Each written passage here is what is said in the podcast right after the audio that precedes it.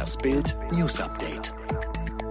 Corona-Vorschlag. Vier-Tage-Woche soll unsere Jobs retten. IG Metall-Chef Jörg Hofmann schlägt vor, in der kommenden Tarifrunde eine Vier-Tage-Woche als Option für die Betriebe zu vereinbaren. Damit ließen sich Industriejobs halten, statt sie abzuschreiben, sagte Hofmann der Süddeutschen. Unternehmen wie Daimler, ZF und Bosch vereinbarten gerade kürzere Arbeitszeiten. Künftig solle allen Betrieben der Metall- und Elektroindustrie dieser Weg offen stehen.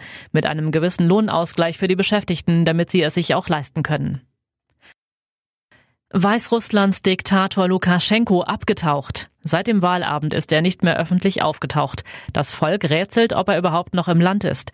Gleichzeitig geht die Angst um, dass Russland Spezialeinheiten ins Land geschickt haben könnte.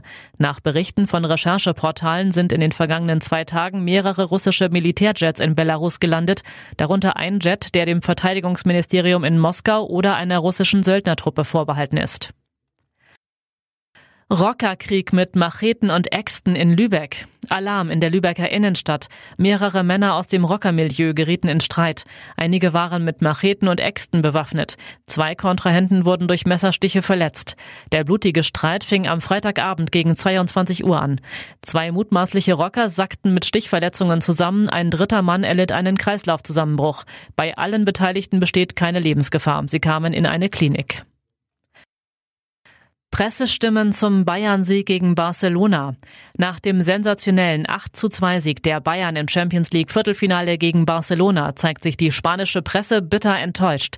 El País schrieb, Bayern demütigt Barcelona. Das Azulgrana-Team hat die schlimmste jemals bei einem europäischen Wettbewerb gesehene Niederlage seiner Geschichte erlitten.